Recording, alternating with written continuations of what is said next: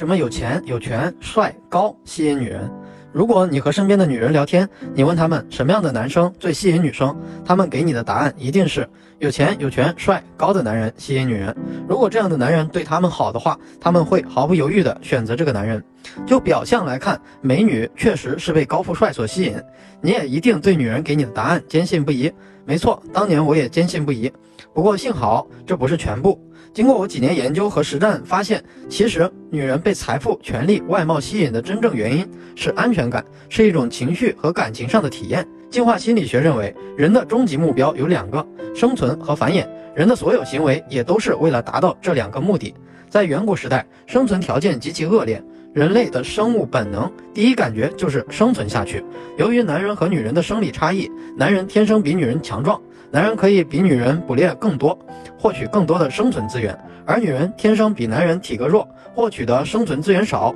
注定需要依靠男性为他们提供生存资源。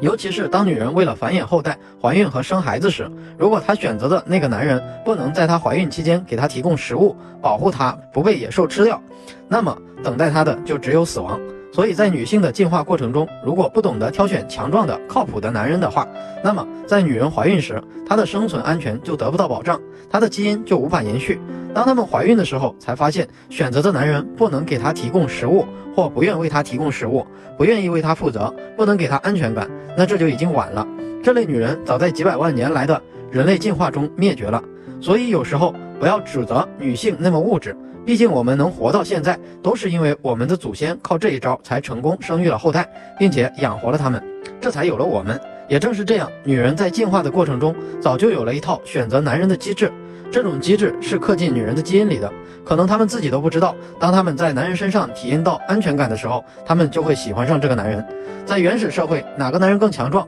会捕猎，谁就吸引人；在现代社会，就是哪个男人有钱、有权利、外貌好，谁就更吸引人。因为这两个东西能给人安全感。女人为了达到生存和繁衍的目标，她会投靠任何可以帮助她生存与繁衍更好的人。而那个人的生存价值和繁衍价值越高越好。在远古时代，女人选择身体强壮，可以保障她食物，以及在她怀孕时不会抛弃她的男人，或者选择部落的首领，哪怕他又老又丑。毕竟部落首领掌握的资源更多。比如你在马路上看到胸大腰细腿长的顶级美女，挽着一个秃头、大肚便便的老头时，你肯定会认为这个老头是富豪，而不会认为他只是个普通人。所以，假如你并没有什么钱，长得也不高不帅，那么你的言谈举止和行为模式一定要表现得像个部落首领才行。即使这需要你花上一年甚至两年的时间，也仍然是你必须做的事情。每个人都具有这样的本能，只要是有助于提升自己的生存和繁衍几率，人们就会组成联盟。我们的择偶电路其实就是生存价值和繁衍价值的判断。所有人都本能地避开社交价值低的和负面的人。如果我们主动接近具有高生存价值和繁衍价值的人，并和他结盟，那么不论有没有发生关系，都会大幅提升生存繁衍的机会。这种人包括能给你借钱周转的朋友，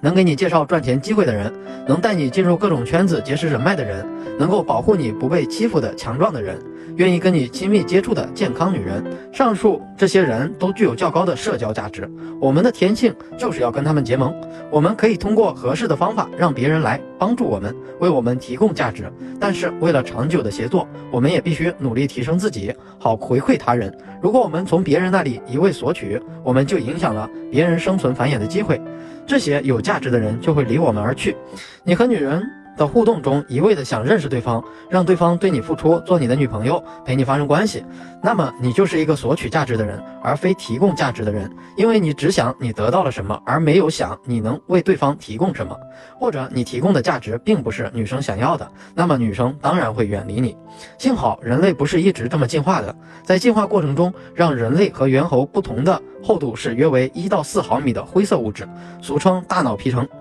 称作大脑皮质。让我们可以表达情感，与人建立联系，帮助我们提升生存和繁衍的机会。在原始时代，当人类已经形成部落联盟后，在这个人类聚集区内，谁能更好地组织大家狩猎、防御敌人、解决纷争，为大家提供生存繁衍的价值，谁就更容易成为部落首领。现如今人口大爆炸，这一点变得越来越重要。虽然现在我们不用担心饿肚子或者被猛兽吃掉，但是人与人的协作变得更加的紧密，竞争也变得更加激烈。谁的情商高，能更好的表达情感，与他人协作，共同创造价值，谁就拥有更多的生存和繁衍的机会。我们人类就是一部生物机器，虽然极度复杂，但仍然是一部机器。时代和环境虽然改变了，但是人的情感电路依然还是几十万年前的样子。如果你能理解这些情感电路触发开关，你就可以为自己、为他人赢得更多的生存繁衍机会，也就会有更多的男人愿意追随你，创造价值，更多的女人被你吸引。